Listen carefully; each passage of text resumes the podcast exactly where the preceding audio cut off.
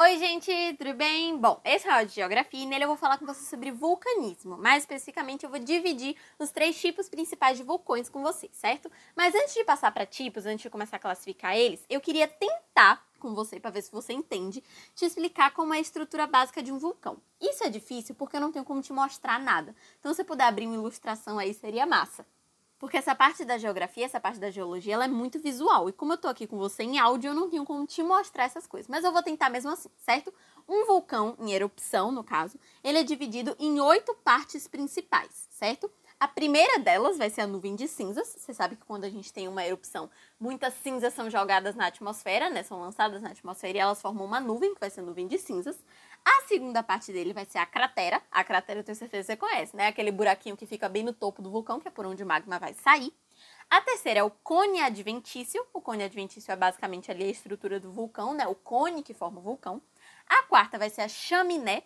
A chaminé, isso aqui é muito importante você entender, é o caminhozinho ali que vai ter para a lava fazer, que pega ali a lava de, do subsolo, né, debaixo da terra, e conduz essa lava até a cratera para ela poder sair. Então a chaminé vai ser justamente esse caminho que a lava vai desenhar por dentro do vulcão.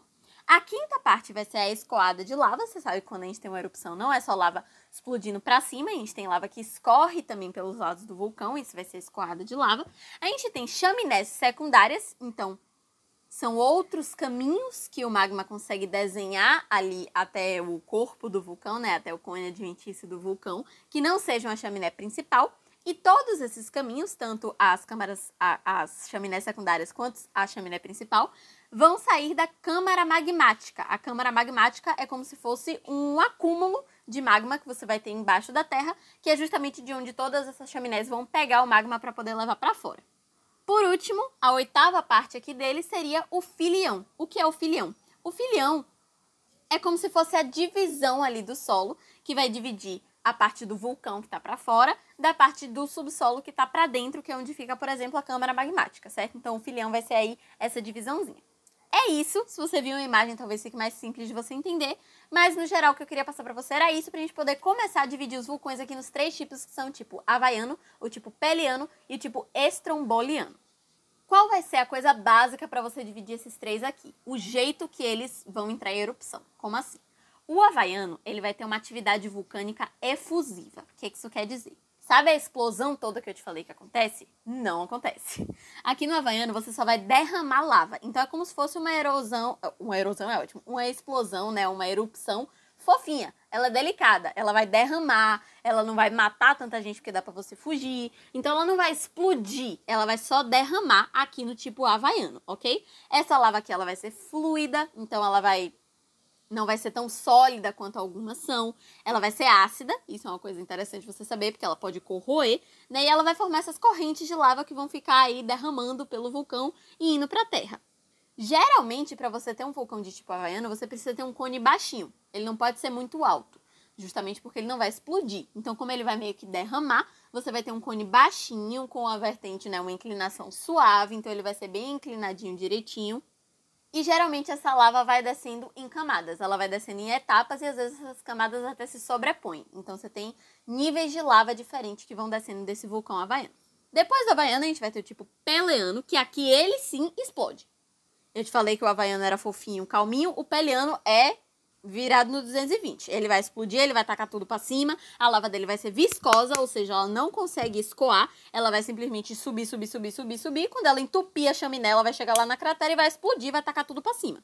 Então, ele é muito violento, realmente, ele forma muita nuvem, aquilo que eu te falei, lembra da nuvem de cinza quando tem uma explosão que ele lança muita cinza na atmosfera? Então, ele forma muita nuvem, essas nuvens ardem, então até a nuvem dele queima, e o maior vulcão que já existiu no mundo, que foi o vulcão Krakatoa, é um vulcão peleano. Então toda vez que você vê que é uma desgraça muito grande, é um peleano, porque ele explodiu e tacou tudo para cima e ele não é nem um pouco delicado.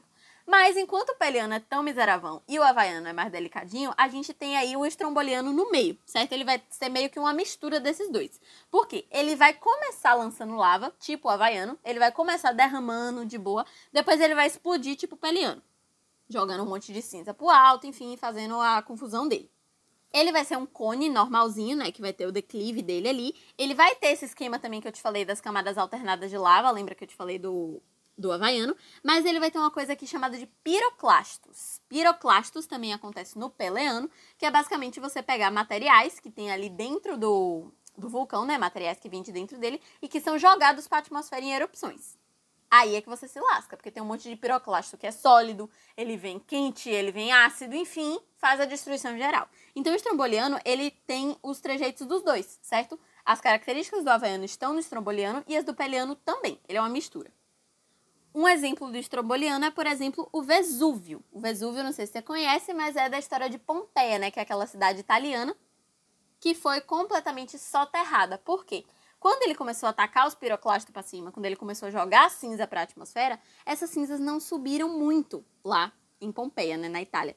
E aí, essas cinzas que estavam fervendo, né, porque saíram de dentro do vulcão, acabaram cobrindo Pompeia toda. E por isso elas meio que preservaram as formas das coisas que estavam lá, e dá para você ver as pessoas mortas e etc, etc. Além disso, outros vulcões estrombolianos muito famosos são os da Irlanda. Lá na Irlanda tem vulcões irlandeses que são estrombolianos, certo? Era só isso, um áudio mais curtinho. Eu espero que você tenha entendido, espero que eu tenha ajudado. Um beijo, tchau!